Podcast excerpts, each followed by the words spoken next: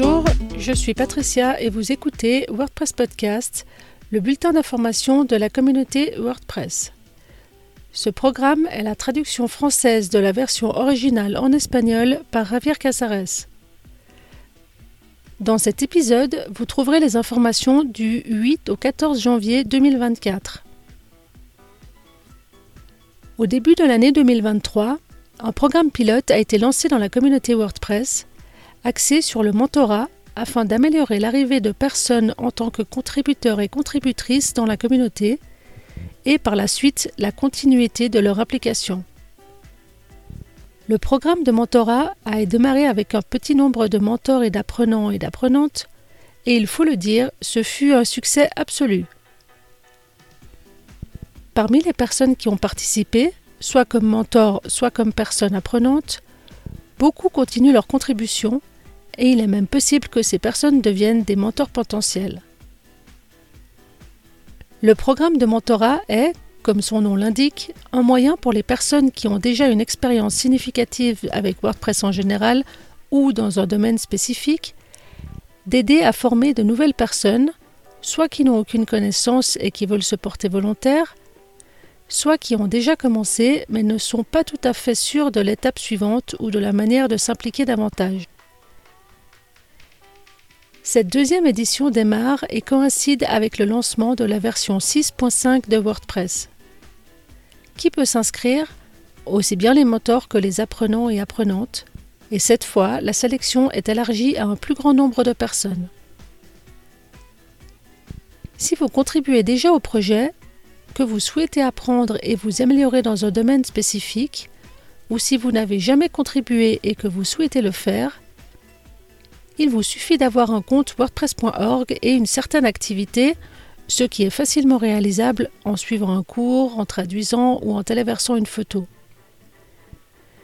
Si vous remplissez ces conditions minimales, vous pouvez remplir le formulaire et poser votre candidature.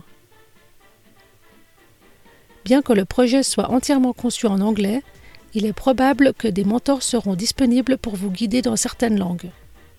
La langue ne doit pas être un élément bloquant. Si vous souhaitez faire partie de l'équipe de mentorat, vous pouvez également le faire. Si vous êtes un contributeur actif ou une contributrice active, que vous êtes présent depuis un certain temps et que vous pouvez consacrer une ou deux heures par semaine à aider quelqu'un à entrer dans la communauté, c'est l'occasion ou jamais. Même si vous ne souhaitez pas faire partie du programme général, mais que vous avez un projet spécifique pour ces semaines, vous pouvez également vous impliquer. Bien qu'un grand nombre de personnes fassent déjà partie de l'équipe de mentors, vous pouvez poser votre candidature pour le devenir dans cette nouvelle édition en remplissant le formulaire. Les formulaires ont été ouverts le 12 janvier et seront disponibles jusqu'au 7 février. Le programme commencera le 19 février et sera actif jusqu'au 29 mars. Mais ce n'est pas la seule nouvelle. Le projet Data Liberation a vu le jour tel qu'annoncé officiellement lors du State of the World. L'idée principale de ce projet est que WordPress soit capable d'importer et d'exporter ses données depuis et vers pratiquement n'importe quelle plateforme. Oui, nous avions déjà l'importateur WordPress et le format d'exportation des données WordPress. L'idée est d'étendre ceci à tout autre CMS. Chacun de ces guides aura son propre espace avec son logiciel, sa documentation, son dépôt GitHub et ses forums. L'examen et l'approbation se feront rapidement en quelques heures. La collaboration en temps réel au sein de l'éditeur est un aspect qui concerne la phase 3 de Gutenberg. Des grandes agences ont été contactées à cet effet, mais la réponse a été assez limitée. Entre autres, il a été noté que la collaboration n'est pas actuellement une priorité pour les grandes entreprises, ce qui ne veut pas dire qu'elle ne l'est pas pour d'autres. Il a été mentionné que, de manière générale, la collaboration est quelque chose qui se produira en dehors de WordPress. Les révisions vont nécessiter beaucoup de travail car il y a beaucoup d'améliorations à apporter, principalement pour fonctionner sans heures dans la phase 4. L'équipe Performance travaille déjà à l'intégration du système de cache de traduction, éventuellement pour WordPress 6.5, et de la possibilité de prendre en charge le format AVIF, probablement d'abord avec un module externe ou une extension. L'équipe test a ouvert la possibilité de pouvoir déjà tester WordPress 6.5 avant même le lancement de la première version bêta. Il y a quatre éléments sur lesquels se concentrer. La vue des données, DataView, dans l'éditeur de site, la surcharge des compositions, des révisions plus robustes et la bibliothèque des polices. L'équipe Accessibility a déjà travaillé sur les nouvelles fonctionnalités à venir dans WordPress 6.5, comme la vue des données, la bibliothèque de police, la palette des commandes, la navigation ou les compositions.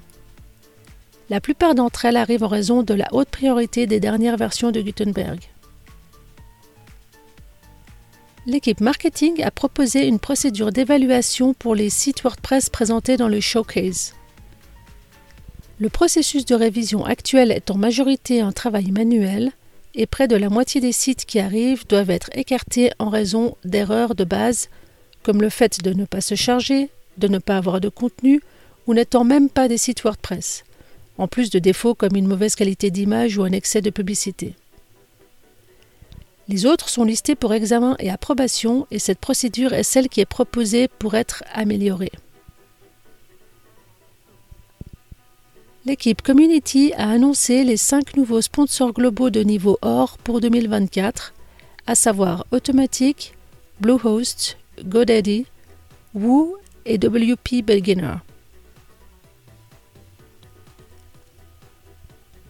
Pendant ce temps, BuddyPress continue d'avancer et prépare une version mineure pour corriger quelques erreurs, bien que son attention se porte déjà sur la prochaine version, la 14. Cette version sera destinée à WordPress 6.1 et plus et se concentrera sur une compatibilité maximale avec les thèmes basés sur les blocs, ainsi que sur la création de fonctionnalités sous forme de modules. Enfin, le WordCamp US, qui se déroulera à Portland dans l'Oregon, arrive avec une nouveauté majeure. Il y aura deux journées de contribution les 17 et 18 septembre, alors que les journées de conférence auront lieu les 19 et 20 septembre. Pour finir, ce podcast est distribué sous licence EUPL. Vous trouverez tous les liens pour plus d'informations sur wordpresspodcast.fr où se trouve tout le contenu également disponible en anglais, en espagnol et en catalan. À la prochaine!